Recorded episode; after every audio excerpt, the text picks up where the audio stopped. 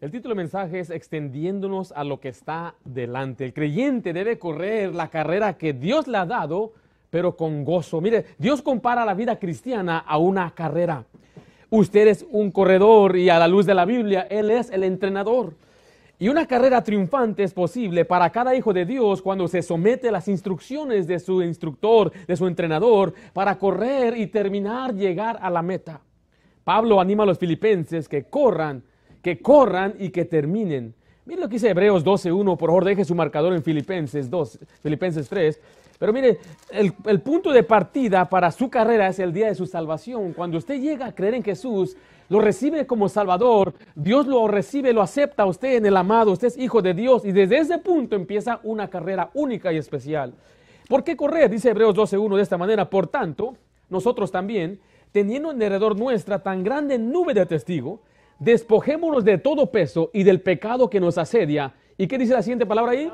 Y corramos con paciencia la carrera que tenemos por delante Note esta analogía del corredor. Hay una carrera, esa carrera es especial y es única. Hay una gran nube de testigos que nos están observando. Hay un premio, hay un supremo llamamiento, hay una meta, un objetivo, un final. Regresa a Filipenses 3, versículo 13. Vemos cuál es esta meta, este objetivo. ¿Estamos ahí? Hermanos, yo mismo no pretendo haberlo ya alcanzado, pero una cosa hago, olvidando ciertamente, ¿qué cosa? lo que queda atrás y extendiéndome, nota ahí estamos, estamos extendiendo lo que está delante, prosigo a la meta, al premio del supremo llamamiento de Dios en Cristo Jesús. La palabra proseguir es seguir haciendo, continuar haciendo una cosa hasta llegar a cumplir y tenemos un supremo llamamiento. China es un país que orgullosamente está entrenando a miles y miles de jovencitos para que ellos logren ser campeones ellos eran considerados una nación que no tenía habilidad ni talento en las Olimpiadas, pero escuche, en el 2012 ellos se llevaron 38 medallas de oro, segundo lugar detrás de los Estados Unidos. Y estos países tienen orgullo por su país, por su nación, por representar, para poder ganar una corona corruptible aquí en, las, en el mundial. Usted puede observar el país de Japón, la actitud que tiene después del partido. ¿Qué hicieron los japoneses?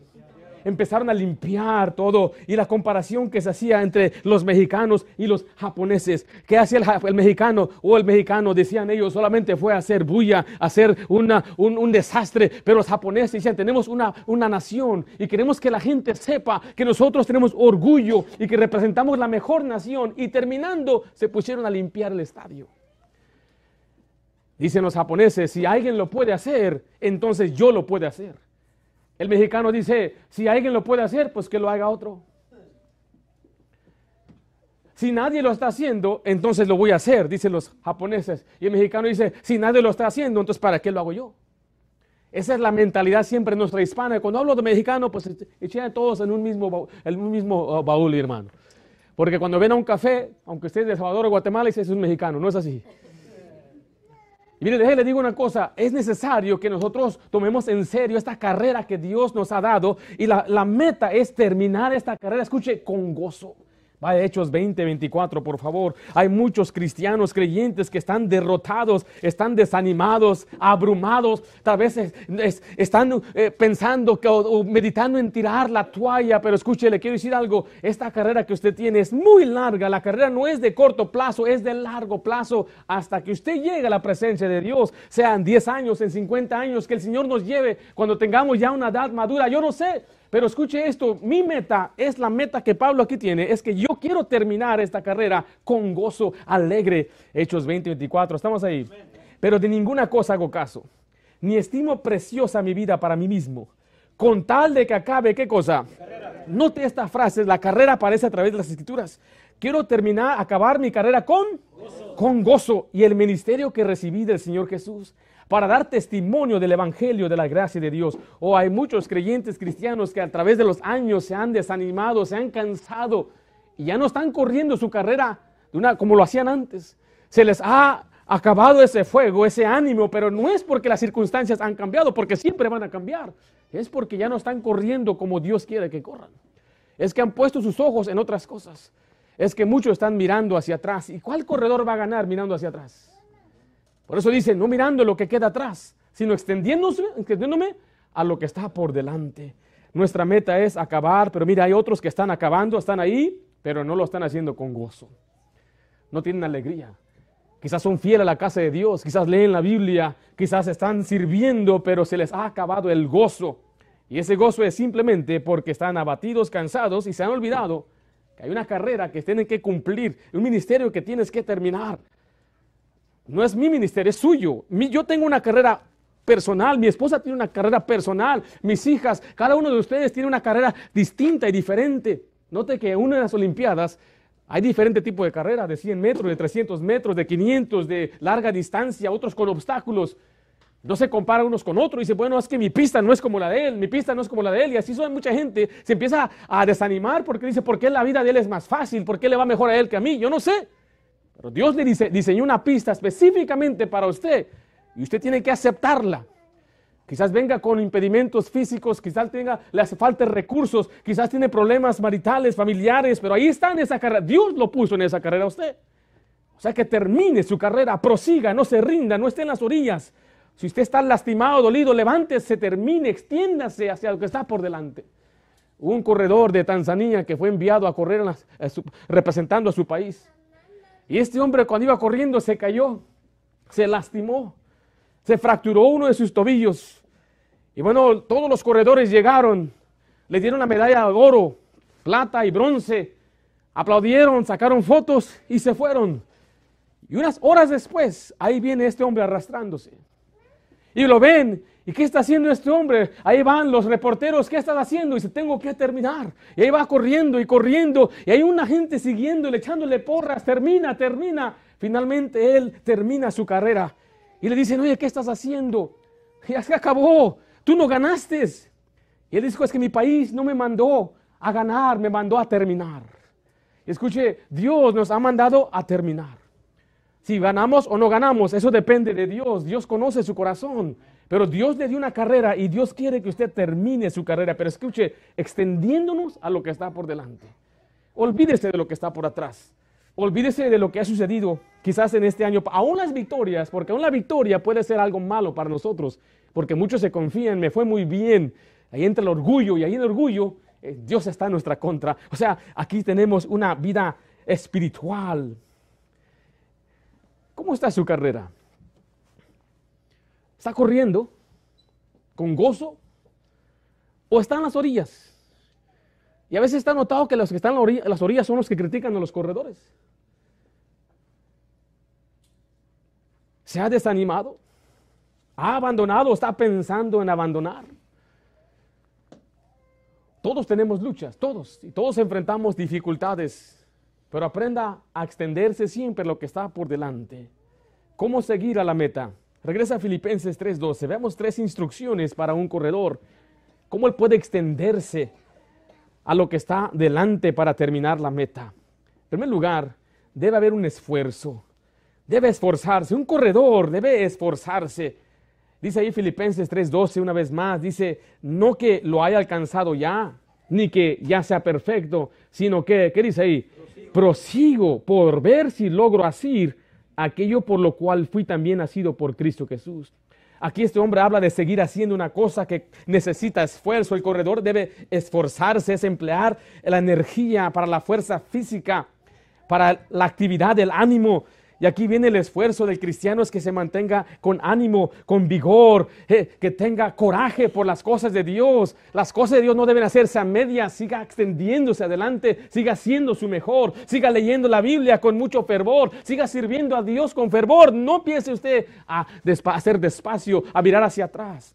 Mire, segunda, 1 Corintios 9, 24, por favor.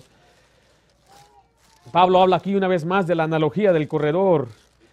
Y él, dice que el corredor, solamente uno se lleva el premio. ¿Quién se lleva el premio en una, en una carrera? Que llega primero, pero de seguro aquel hombre que llega primero se esforzó. Le, dio todo. Y el hombre más veloz ahorita del mundo se llama Hussein Bolt. En el, en el año 96 era un americano llamado Michael Johnson. Y el hombre corrió y es impresionante cómo él rompía récord tras récord, pero luego viene Hussein Bolt y este como nada. Pero vemos que él hace el esfuerzo. Lo que usted y yo vemos ahí en esa pista no fue el trabajo que le llevó ahí, en esa, carrera ahí, sino todo el trabajo que está detrás. Él se esforzaba todos los días. Y yo, yo, a veces admiro a esta gente por su dedicación y disciplina para una corona. La Biblia le llama una corona corruptible. ¿Qué significa una corona corruptible? Una corona que se va a echar a perder, que se pudre aquí. Estaba Mike Tyson ahí enseñando todos sus cinturones. Y estaba el, reportero, qué impresionante es todo esto. Y dijo Mike Tyson, es basura. Busque esa, esa, esa entrevista. Todo eso que es es basura. ¿De qué sirve que yo fui campeón? Dice, mi vida fue un desastre. Él mismo reconocía que esos títulos, esos cinturones del boxeo eran insignificantes. Pero la gente se esfuerza por estas cosas. Mira, dice ahí en 1 Corintios 9, 24. Estamos ahí. No sabéis que los que, ¿qué dice ahí? Corren. en el estadio. Todos a la verdad corren, pero uno solo se lleva el premio. Note esta frase. Corre de tal manera que lo obtengáis. Está diciendo, corre, pero como que quieres ganar. Que no es frustrante cuando juega con un equipo y hay uno que no le está echando ganas. Ahí estás jugando en el fútbol y ahí va, él, Pásala, pásala. Queda ganas de sácate mejor. No, vamos a jugar bien o no. Queremos ganar. Lo que importa, siempre dice, lo que importa es que nos divertamos. No, no, no. Queremos ganar. Y ese problema de nuestro país ahora que le dan un premio a todos, a los perdedores también le dan premio. Solamente uno se lleva el premio, dice la Biblia. Es el que se esfuerza. Y Pablo hace esa comparación y dice, corre de tal manera que lo obtengáis. Mire el versículo 26. Así que yo de esta manera corro, no como a la aventura. De esta manera peleo, no como quien golpea al aire. Está diciendo, yo no corro a la ligera, yo no corro nada más por correr, tengo un propósito, me tengo que esforzar. Este próximo año extiéndase a lo que está por delante, pero esfuércese, hágalo con esmero, no haga nada a medias. Yo no comprendo cómo hay gente que hace las cosas a medias. A medias significa con poco fervor, con poco interés. Oh, la obra de Dios especialmente no se debe hacer a medias, indolentemente, dice la Biblia. Dice el que hace la obra de Dios es un maldito el que hiciera la obra de Dios indolentemente, a medias, con poco interés. Cuando usted vaya a trabajar, de lo mejor, siempre de lo mejor, en su familia, de lo mejor, cocine lo mejor, limpie lo mejor que usted pueda, siempre de lo mejor. Esfuerzas, esfuércese, debe haber esfuerzo en su carrera. Debe haber esfuerzo pero también en segundo lugar debe haber una insatisfacción. Regresa ahí a Filipenses 3:12, una insatisfacción. O sea que cuando estoy corriendo, no debo yo estar simplemente ya contento con lo que ya tengo, lo que he logrado. Ese problema de muchos de nuestros hispanos también. A veces se quedan muy satisfechos con aún de las cosas prácticas como el trabajo. Aquí estoy feliz. Y no hay nada malo, por ejemplo, que un muchacho empiece un trabajo empujando sus carritos ahí en el Northgate. Y ese es su trabajo. Y ahí empieza. Pero que se quede ahí no está bien. Tiene que esmerarse, tiene que progresar. Entra una compañía barriendo y es bueno que entre como barrindero y después ya es el jefe, después de tanto esfuerzo. Y eso les he explicado, les he enseñado, joven, esfuérzate en tu trabajo, sé el mejor empleado, llega temprano, vete, vete, cuando ya el patrón te corra, y ya no necesito, pero muchos llegan tarde y se van para llegar. Y eso es lo mismo en las cosas de Dios. A veces la gente quiere un ministerio, pero ya, se, ya está satisfecho y no quiere progresar en no solamente tener un ministerio de servicio, pero de enseñanza y crecer y madurar y ser maestro para enseñar a los demás. Mire lo que dice Filipenses 3.2, estamos ahí. No que lo haya que alcanzado ya. O sea, aquí Pablo está diciendo que él no alcanza, él no ha llegado todavía. Él dice, todavía me extiendo a lo que está por delante porque todavía no llego. Todavía hay espacio para crecer. Todavía puedo mejorar. Todavía puedo yo estar continuamente creciendo y creciendo. Esta declaración es de un gran cristiano que nunca permitió estar satisfecho con sus logros espirituales. Había una compañía de dulces. Le preguntaban, ¿quién es tu competencia? Y él dijo, nuestra competencia es el día de ayer. O sea, mi competencia no es otra compañía de dulces, no es otro negocio. Mi competencia siempre es mejorar y mejorar y mejorar, continuamente mejorando y mejorando y mejorando. Obviamente Pablo estaba satisfecho con Jesucristo, pero él no estaba satisfecho con lo que él había hecho para Cristo. Hay mucha gente que a veces viene a una iglesia, ya viene tres, cinco años, ya hice mucho para Dios. No te equivocas. Ni aunque tuvieras mil vidas dadas a Cristo Jesús es suficiente. Pero eso es mejor, hay que darle lo mejor que tenemos ahora mientras tenemos vida. Una insatisfacción santa es lo primero esencial para progresar en su vida cristiana. Quiero que vaya una vez más ahí a, Filipenses 3.12, estamos ahí. No que lo haya alcanzado ya, ni que ya sea perfecto. Ahora, ¿quién es la meta? ¿Quién es nuestra meta, mi querido hermano? Jesucristo es nuestra meta. No es un pastor, no es un siervo en la iglesia, no es un padre, no es una persona que usted conoce. Jesucristo es nuestra medida. Vaya a Efesios 4:13, donde Pablo describe esta medida que es Cristo Jesús. ¿Cuándo vamos a llegar a ser como Cristo? ¿Podríamos ser como Cristo aquí en la tierra? Dice ahí Efesios 4:13 de esta manera, estamos ahí. Hasta que todos lleguemos a la unidad de la fe y del conocimiento de quién? Del Hijo de Dios. Note esta frase, a un varón perfecto. Pablo decía, no que ya sea perfecto, pero quiero llegar a esta medida, a la medida de la estatura de la plenitud de Cristo. Cristo. Usted puede saber si es un buen cristiano, si es como Cristo. Porque muchos tienen el nombre de cristiano, pero nada de Cristo tiene en su vida a veces. Su forma de hablar. La gente se sorprende. ¿Tú eres cristiano? ¿Tú? O a veces la gente quiere desacreditar el mensaje de la Biblia por un mal testimonio de una persona que se llama cristiano. Hemos evangelizado, usted sabe, por años y años y la gente a veces lo, que nos dice, no, yo tengo un familiar que es cristiano y esto y aquello y para ser como él, ¿para qué? Y nos azotan la puerta. ¿Qué culpa tiene Cristo? Pero es que la verdad es que nosotros representamos a Cristo. Si es que nos damos el título de cristiano, la medida es Cristo. La medida no es un hombre. Si yo quiero saber cuál es mi medida de altura, ¿qué debo usar? ¿Qué tan alto soy? ¿Qué uso? Uso un metro, ¿no? Y para saber cuánto peso, algunos no quieren eso en su casa, yo sé. Pero para saber, para poder saber cuál es mi medida, hay modos de poder revisarse. Y la medida de saber si estoy bien, si estoy corriendo bien mi carrera, si estoy siendo como Cristo, es, bueno, ¿soy como Cristo? ¿Soy paciente como Cristo? ¿Soy abnegado como Cristo? ¿Mis palabras edifican como las palabras de Cristo? ¿Estoy preocupado pensando por las almas perdidas como Cristo lo hizo? Dice la Biblia que Cristo miraba a aquellas, aquella, aquel grupo de personas y su corazón se quebrantaba porque eran como ovejas sin pastor. O él tenía un corazón por los perdidos. Él vino a buscar y a salvar lo que se había perdido. Así es como usted sabe si es como Cristo. Debemos ser como Cristo. Y es nuestra meta. Debe haber un esfuerzo, debe haber una insatisfacción, debe haber una prioridad. Regresa a Filipenses 3:13. Esta gente que se dedica a las Olimpiadas, por ejemplo, una muchacha que en el año, que me parece que era 2000, no sé si era 16 o 18, Simone Biles se llama. Esta muchacha se llevó 16 medallas de oro en, una sola, un solo evento de Olimpiadas. Y se hacen famosos de un día a otro. Usted sabe que pues, la ganadora, el país la recompensa grandemente, tiene eh, patrocinadores y, y van toda la gente a conocerla y quieren saber de ella, de dónde vino, cómo fue tu crianza. Y esta niña, escuche, desde los cuatro años tuvo que tomar la decisión de ir a las Olimpiadas. Yo sé que una niña de cuatro años quizás no puede tomar una decisión, pero ella sí lo hizo. O sea, la sentaron y le dijeron, tú tienes talento, tienes habilidad. Tú puedes llegar a las Olimpiadas. Hablaron con sus padres, su hija tiene esa potencial. La vida de tu hija no va a ser normal. Cuando iba creciendo le decían a ella, si tú quieres seguir haciendo esto, tu vida va a ser diferente a los demás. Tu escuela va a ser aquí con nosotros.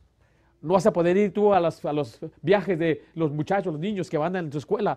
No vas a poder ir a las fiestas de los que van en la high school. Tu vida es diferente, tu dieta va a ser diferente. No puedes andar comiendo pizza en Año Nuevo.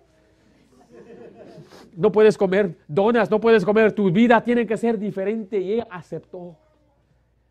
Entonces, escuche, por casi 14 años esta muchacha se privó de muchas cosas con tal de lograr una corona corruptible. O sea que ella tuvo prioridades, un enfoque. Ella se dedicó para esto. El creyente también debe dedicarse a la vida cristiana. Escuche, no puede ser una parte de su vida. Hay muchos que dicen que la iglesia, el cristianismo es simplemente una parte de su vida. No, tiene que ser el centro de su vida. Usted ve los creyentes en la Biblia, todo giraba alrededor de Jesús y la misión de Cristo. Todo lo que ellos hacían era para darle gloria a Dios. Mire Filipenses 3:13, por favor. Hermanos, yo mismo no pretendo haberlo ya alcanzado. ¿Qué es la siguiente frase ahí? Pero una cosa hago. Ahí está la prioridad. Una sola cosa. Aquí tengo un enfoque. Aquí tengo yo una prioridad. Prioridad es ser primero. Cosa que debe considerarse lo más importante que cualquier otra cosa. Escuche, la prioridad de nuestra comunión con Cristo es lo más importante que es una comunión con Cristo, es que usted y yo podamos caminar con Dios, tener una relación personal con Él por medio de las escrituras y la oración. Si usted quiere extenderse a lo que está por delante este próximo año, más vale que usted esté leyendo la palabra de Dios, que usted esté orando, tenga una comunión con Dios. ¿Qué es eso? Para muchos quizás se le hace raro, ¿con quién estoy hablando? Estás hablando con Dios. Dice la Biblia que cuando entra a tu aposento usted puede orar y el Padre, nuestro Padre que está en el cielo, Él oye, Él nos escucha. Y cuando usted abre la Biblia, que es la palabra de Dios, las preciosas palabras de Cristo, Él está hablando a usted. Y a veces nosotros queremos hablar antes que oír. Es importante que usted primeramente escuche y sepa, conozca la voluntad de Dios, lo que Dios le quiere decir, porque muchos rápidamente vamos, Señor, esto y esto y esto y esto. Pero Dios también te quiere hablar a ti. Y la respuesta está aquí, ¿qué hago, Señor? ¿Y qué hago? Y aquí está la respuesta, pero no leemos la Biblia. Le voy a leer lo que dice Lucas 10:42. Usted escuche nada más, pero solo una cosa es necesaria. Y María ha escogido a la buena parte, la cual no será quitada. Aquí había dos hermanas, una estaba atendiendo a Jesús, estaba sirviendo a Jesús y la otra estaba sentando, sentada a los pies de Cristo. Aquí nos enseña que hay personas que pueden estar sirviendo a Jesús, pero no están a los pies de Cristo. Mire, es importante ir a la iglesia, pero más importante ir a la iglesia es leer la Biblia, una comunión con Dios. Es importante salir a evangelizar, pero más importante es tener una comunión con Dios. Estas cosas son secundarias, las cuales debemos hacer, pero para que usted pueda permanecer y perdurar en la vida cristiana, en su carrera, evangelizando no solamente unos cuantos meses o años, sino una vida entera, es necesario que usted tenga una comunión con Cristo. Mire lo que dice Salmo 27, 4. Lo voy a leer, por favor. Una cosa he demandado de Jehová, esta buscaré, que esté yo, ¿dónde dice ahí? en la casa de Jehová todos los días de mi vida para contemplar la hermosura de Jehová y para inquirir en su templo. No solamente es una prioridad de nuestra comunión, pero una prioridad de terminar nuestra carrera. Dios quiere que la termine. Segunda de Timoteo 4:7 nos habla de la última una de las últimas declaraciones que el apóstol Pablo hizo. Dice así la Biblia en Segunda de Timoteo 4:7. Estamos ahí. He peleado la buena batalla. ¿Eh? ¿Qué dice ahí? Acabado la carrera he guardado la fe. O yo quisiera un día llegar a mi vejez. Yo no sé, si el Señor me permite, yo quisiera llegar a 90, 100 años, ¿por qué no? Hay gente que a los 50 ya se quiere ir. Había una muchachita de 21 años allá en Alemania, que hace unos meses ella, por una trauma que sufrió en, un, en un aeropuerto donde hubo unas bombas, dice que estaba traumada por años y años y años, que ella a los 21 años con la ayuda del gobierno, la mataban legalmente. Hay gente que no quiere vivir. Hay gente que no tiene esperanza. Hay gente que no quiere ah, ya continuar para enfrentar las, las, tareas de la vida, las responsabilidades de la vida. Y, y, les he dicho esto, especialmente a los jóvenes, cuanto más usted madura, joven, más decepción hay. Te vas a decepcionar más. Te vas a decepcionar más por el mundo, por el gobierno, por tus familiares y cuando seas padre, tus hijos quizás te van a decepcionar. Es muy duro, la vida es dura, pero escuche, nuestra prioridad es terminar nuestra carrera a pesar de todo lo que enfrentemos en esta vida. La Biblia dice que el hombre cuando nace, nace con una vida sin sabores, con muchos dolores. Oh, hay mucho dolor en la vida y lo que usted debe mirar los dolores como una oportunidad para crecer. Los corredores sufren, pero en ese sufrimiento que están corriendo, se cansan, cuando ellos duermen y descansan, se hacen más fuertes para correr más y aguantar más y aguantar más. Había un hombre llamado Nehemías en la Biblia que él se dedicó a una sola cosa, la construcción de unos muros de la ciudad de Jerusalén. Le voy a leer Nehemías 6.3. Y les envié mensajeros diciendo, yo hago una gran obra y no puedo ir, porque cesaría la obra dejando yo para ir a vosotros. Sin embargo, le vuelvo a decir que hay quienes están partidos entre dos pensamientos. Dice Santiago 1.8 de esta manera, el hombre de doble ánimo es inconstante en todos sus caminos. ¿Sabe qué significa un hombre de doble ánimo? Que está pensando, o le voy a, servir a Cristo, pero también quiero yo continuar mi vida mundana, haciendo cosas pecaminosas. Es inconstante en todos sus caminos. Vas a quedar mal con Dios y vas a quedar mal con tus camaradas también. Entonces, ¿con quién queremos quedar bien? Hay que quedar mejor bien con Dios. Vimos ahí que debe haber un esfuerzo, debe haber una satisfacción, debe haber una prioridad, enfoque, pero debe haber una dirección. Vaya Filipenses 3:13. Hay una dirección. Estamos ahí.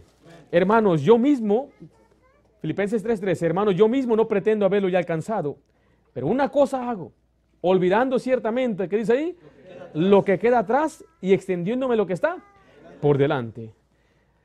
¿Sabía usted que la persona perdida está controlada por el pasado? El cristiano corre la carrera mirando hacia el futuro. Mire, hermano, no mire atrás.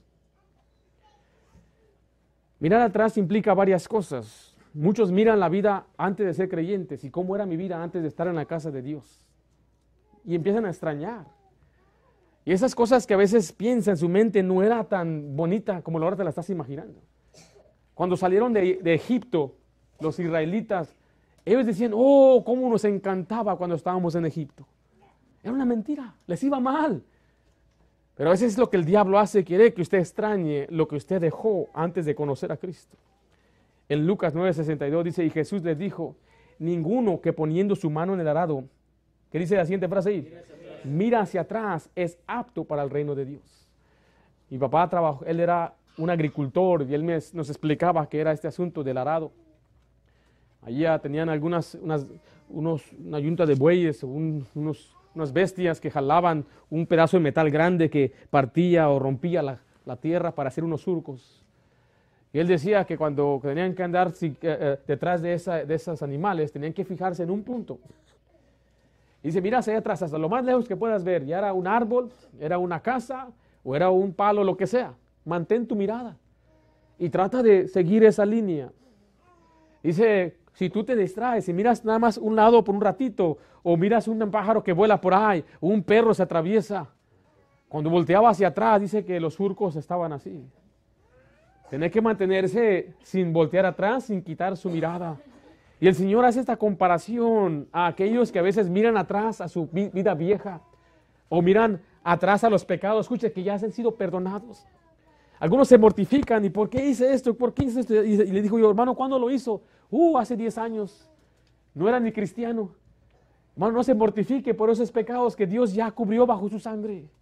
Ya somos nueva criatura, los pecados que usted hizo, los pecados que usted cometió, los errores que usted cometió, lo hizo en ignorancia. Yo creo que cuando usted lee las, las, epístolas de Pablo, a Pablo le remordía lo que él había hecho, porque él lo menciona hoy una otra vez. Yo perseguía a la iglesia, decía Pablo y le dolía en su corazón por lo que él hizo. Él dio su palabra y su voto para matar a cristianos. Él arrastraba a cristianos a las cárceles y los hacía, los hacía que ellos eh, blasfemaran. Y él dice, pero lo hice en ignorancia, mas fui recibido a misericordia. Hay quienes se mortifican tanto, es que no hubiera hecho eso, hermano, ya lo hizo. No es que si hubiera tomado esta decisión, pues ya no la tomó, ya está aquí, ya la decisión está ahí. ¿Sí me explico? puedes hacer? Echarle ganas nomás, mira hacia adelante. No puedo cambiar el error que cometí. No mire atrás a las derrotas que le desaniman.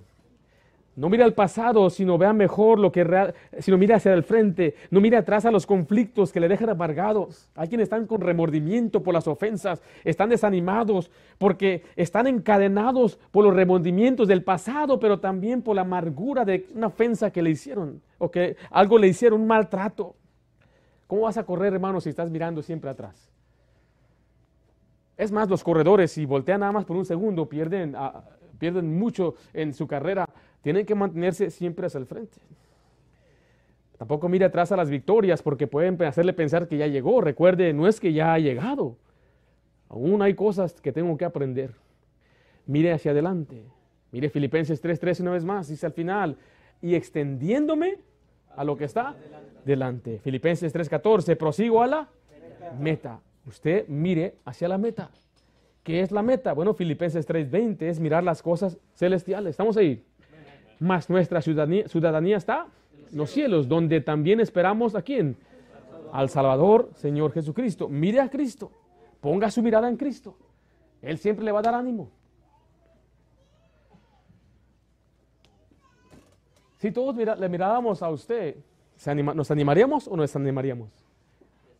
Es que a veces somos muy fácil para señalar a otro. No, él, también, yo, él también. ¿Y qué tal vos?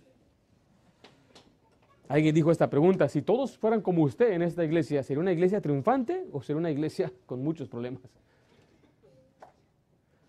Y no lo estoy diciendo como que yo no tengo problemas que arreglar, todos tenemos, yo también tengo fallas, yo tengo que estar ajustándome, pero si yo me pongo a mirar mi esposa, sus errores y todo lo que ella hace mal, luego a mis hijas, y luego vengo a la iglesia, veo al hermano fulano, sutano, veo a mi vecino, no, me voy a matar. Mejor voy a mirar a Cristo. Voy a seguir adelante, mirar las cosas de arriba. Mire Filipenses 3:21, el cual transformará el cuerpo de la humillación nuestra para que sea semejante al cuerpo de la gloria suya, por el poder por el cual puede también sujetar a sí mismo todas las cosas. Aquí habla de un cuerpo glorificado. Un día estaremos en la presencia de Dios. Ponga su mirada en ese futuro. Un compañero nuestro tenía un hermano que vivía allá en Mexicali este varón duró 30 años ahorrando para poder venir al, Mundial en el año 1994 aquí en Estados Unidos. Oh, este hombre gastó, escuche, casi 30 mil dólares. Yo sé que Mexicali está cerca de Estados Unidos, pero él fue a todos los partidos de México, él estuvo en el Mundial. Ahí lo miramos en la televisión. Y este hombre tenía siempre su meta, un día voy a ir al Mundial. Eh, vamos a unas vacaciones. No, no, estoy ahorrando porque voy al mundial. ¿Qué te parece si vamos acá de vacaciones? Decía, no, no, él nunca iba, nunca gastaba nada, él su enfoque era, un día voy al mundial. Y me impresionó que la gente se dedique tanto a eso. 70 mil mexicanos fueron al mundial allá en Qatar, puede imaginarse. ¿Hay dinero o no hay dinero en México? yo creo ni para el pasaje tenía yo, imagínate. Pero lo que digo es que hay gente que para lo que les gusta, para lo que les motiva, para eso no hay precio, para eso no hay, no hay obstáculo. Digo siempre un muchacho enamorado, no importa que yo él va. No importa qué tan lejos sea, él llega. No importa qué tan alto sea esa montaña, él la sube. Y qué tan alto sea ese valle, él construye un puente. No hay nada porque está, oh, está enamorado. Quiere quedar bien está en su mejor comportamiento, hasta le trae flores a la mamá. A su propia madre no le trae nada, pero a la mamá de ella sí. Porque eso nos lleva a nosotros a la última cosa que necesitamos. De haber un esfuerzo, de haber una insatisfacción, una prioridad, una dirección y último, una motivación. Una motivación. Así como somos motivados para las cosas terrenales, debemos motivarnos para las cosas de Dios. Dice Filipenses 3:14, prosigo a la meta. Recuerde, proseguir significa, significa seguir haciendo una cosa hasta llegar, empujando hacia adelante, un esfuerzo intenso. La meta es el lugar señalado con el final de una carrera. Bueno, ¿cuál es la motivación del corredor? Dice ahí el versículo 14, prosigo la meta al premio del supremo llamamiento, pero ¿de quién? De Dios. de Dios en Cristo Jesús. Cristo es nuestra motivación. La meta porque hay un premio al final, una recompensa, un galardón. 1 Corintios 15, 58 nos habla de ese premio. Y, eso es lo que a veces a mí me confunde de muchos cristianos. Se dicen ser cristianos, pero no se esfuerzan, no se motivan por lo que dice la Biblia. Creerán en verdad lo que dice las Escrituras. Porque mire, el Señor nos salva por fe, como dice las Escrituras, una salvación gratuita, por gracia, por medio de la fe. Lo único que una persona tiene que hacer, según la Biblia, para poder recibir la vida eterna, hay más de 350 pasajes muy claros que nos dicen que la única condición es creer. Jesucristo dijo, de cierto, de cierto, digo, el que cree en mí tiene vida eterna. Un carcelero le preguntó a Pablo y así las señores, ¿qué debo hacer para ser salvo? Pablo le dice, cree en el Señor Jesucristo y serás salvo. La vida eterna es una promesa que se basa en la fe y la obra que Cristo hizo en la cruz por nosotros. Cristo murió en la cruz para pagar por nuestros pecados. Él fue sepultado y resucitó para vencer la muerte y tener poder para dar vida eterna. Y Él la da a todo aquel que cree. Creer significa poner su confianza, no en una iglesia, no en una religión, no en usted, no en sus obras. Es poner su confianza en Jesucristo, aparte de todas estas cosas. Y cuando usted cree en Jesucristo, Dios le da una vida eterna. Y muchos han dicho, pastor, quizás es una, doble, doble, una espada doble filo dejarle saber a una persona que es todo lo que Dios requiere. Pero es la verdad, es todo lo que Dios requiere. El problema es que ahora el Señor nos manda obediencia, nos exige que seamos servidores de Él. Y para ello nos da motivaciones. Dice 1 Corintios 15, 58, estamos ahí. Así que hermanos míos, estad firmes y constantes, creciendo en la obra del Señor siempre sabiendo que vuestro trabajo en el Señor, ¿qué dice ahí? No es en vano. O sea que quizás habrá personas que no les importa, no les interesa que Dios le, recompense, le dé galardones, pero a mí sí me importa. Hay quienes me han dicho, con tal de que yo ya voy al cielo, con eso me basta. Yo no quiero que Dios me dé honras, no me dé coronas. En serio. Ahorita no le importa, ahorita no le interesa, pero un día le va a interesar. Cuando esté en esa presencia de Dios y el Señor empieza a dar sus recompensas, ahí le va a importar, ahí le va a interesar. Yo he contado esta historia aquí, pero imagínense una persona se levanta, un hombre, usted como varón se levanta esta noche, se despierta, tiene un poco de sed, va hacia la sala y, y atraviesa la sala y va a la cocina y se empieza a servir un vaso de agua. De pronto usted ve un humo y ve llamas y está completamente tapado la sala. No puede usted pasar hacia la sala. Su familia ya está. Y usted tiene que escapar y para salvarse su vida se sale por la ventana y se ve, y usted sale y ve que todo se está quemando. Toda su vida, toda su, familia, todo se destruyó ahí. Y viene una persona detrás de usted y le dice, oye, con tal de que tú te salvaste, está bien todo, ¿no? ¿Sería así su reacción?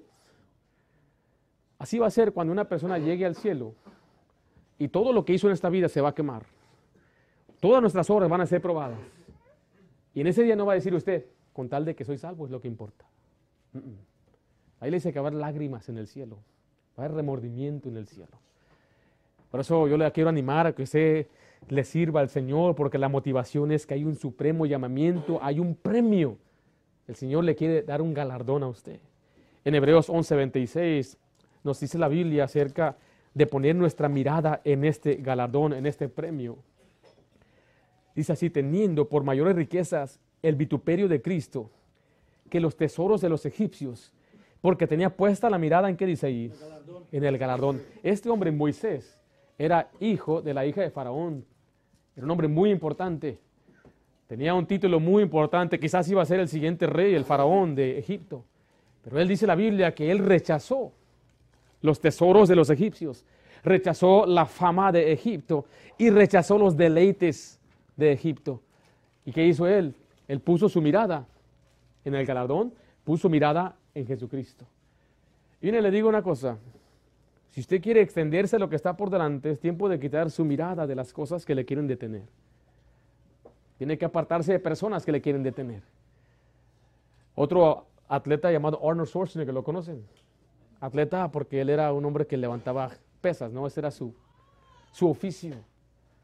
Me impresiona, le vuelvo a decir, la exageración, la determinación de esos hombres. Él estaba preparándose para una competencia. Cuando viene una noticia que su hermano había, se había estrellado en un auto y se había muerto. Y su mamá le dice, tienes que venir ahora. Él tomó el teléfono y dijo, mamá, yo tengo una competencia. No puedo yo distraerme con esto pero cuando termine mi competencia voy a verte. Y colgó. Y si yo tuve que sacar de mi mente a mi hermano que yo era, lo amaba, lo quería, competí, gané y después lo lamenté. Fui hacia Alemania, estuve con mi mamá, fui a la tumba y lloré por semanas por mi hermano. Digo, a esa gente me impresiona su determinación una vez más por ganar una corona corruptible. Y los cristianos no pueden ni hacer ni lo mínimo. Esa es una vergüenza. Esa vergüenza es para aquellos que cuando estén la presencia de Dios y Dios empieza a hacer la lista, oh, mi anhelo es que Él diga, buen siervo y fiel. Porque lo, lo opuesto de un siervo fiel es un siervo, un siervo inútil, un siervo que no tiene uso y el Señor hace esa comparación en aquellos tiempos cuando literalmente había gente esclavizada. ¿Qué se hacía con un siervo que no cumplía con sus requerimientos? Oh, mi meta es terminar. Mi meta es poder esforzarme y extenderme a lo que está por delante. Oh, yo no sé qué le está deteniendo a usted. Yo no sé si ya está desanimándose, si está poniendo su mirada en el hombre o en las personas o en sus circunstancias. Escuche, ya no mire hacia atrás y no mire hacia otras personas. Mire hacia Jesús y mire hacia adelante. Lo que está atrás, ya está atrás. Ya, no puedes cambiarlo. ¿Qué puedo hacer, pastor? Pídele a Dios que le dé paz. Arrepiéntase, esté bien con Dios, arregle cuentas con Él y es lo que importa. Es lo más importante. Extiéndase a lo que está por delante. Debe haber esfuerzo, debe haber una satisfacción, debe haber una prioridad, debe haber una dirección y debe haber una motivación. Extendiéndonos a lo que está por delante. Terminando el 2022, adiós. Victorias, derrotas, desánimo se quedan atrás. 2023, mirarlo con anticipación y escuche esto, con más derrotas, sí, con más pruebas, claro que sí. Usted sabe la prueba que enfrentamos estos últimos días nada más con mis hijas. Fuimos al hospital hoy desde la temprano hasta las cuatro y media para que le dieran nada más un antibiótico. Esa es mi carrera. ¿Sabe que la corro con gozo? Los gastos que vienen en la familia. ¿Qué voy a hacer? ¿Quejarme? ¿Eh? ¿Cuánto ocupan? No, la medicina, ¿cuánto cuesta tanto? ¿Cuánto ocupan? ¿Zapatos? ¿Para cuántas? Para todas. Tengo seis, para los que no saben. ¿eh? ocupan un vestido. Vamos a la H&M, que ahí están baratos. Y que hay especiales y tenemos que aprovechar. Amén. Con gozo. Mira, mira. ¿Te duele la muela? Échale ganas, hermano. Aunque, la muela te duela, que esté hinchado. adelante. Siempre con gozo. Correr la carrera con gozo, con gozo, con gozo. Nada me roba el gozo, nada me quita el gozo. Ah, llueva, truene, lo que venga, mira, hacia adelante.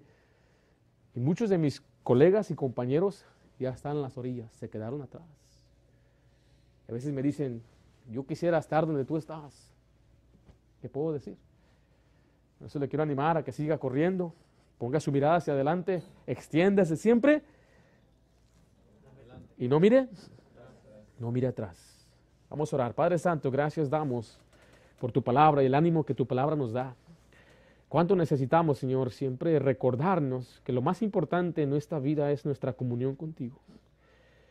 Señor, sabemos que en este mundo tendremos aflicción. Sabemos, Padre, que nuestras relaciones nunca serán perfectas, nuestras circunstancias nunca serán perfectas o favorables. Pero, Señor, reconocemos que todo lo que nos sucede a nosotros si es que te amamos, es para nuestro bien. Así que vienes para reconocer y ver esta vida como lo que realmente es. Simplemente es una prueba momentánea. Y Señor, lo que vamos a poder disfrutar un día en tu presencia es eterno. ¿Por qué no entregarnos para el servicio eterno? ¿Por qué no entregarnos para darte gloria a ti? Señor, ayúdanos, Señor, a reconocer que esta vida eh, no tiene propósito sin ti. Y Señor, en verdad, Aún los deleites temporales de este mundo no valen la pena. Los tesoros terrenales no son más importantes que los tesoros celestiales. Que podamos tener un equilibrio en cuanto a nuestro trabajo, que te pongamos a ti primero una prioridad, Señor, de correr y terminar nuestra carrera. Y Señor, yo sé que hay, hay personas aquí que escuchan y tienen dolor en su corazón, remordimiento, están llevando cargas, tienen amargura, algunos quizás les hace falta perdonar o están poniendo su mirada en otra persona. Y Señor, su fervor, su ánimo, Señor, ha menguado. Padre Santo, pedimos que nos vuelvas a tener ese fervor porque te servimos a ti, no al hombre y no servimos tampoco a, a causa de otros que nos vean, sino te servimos a ti porque eres un Dios eterno y celestial. Gracias, Padre, te lo pido en nombre de Cristo Jesús.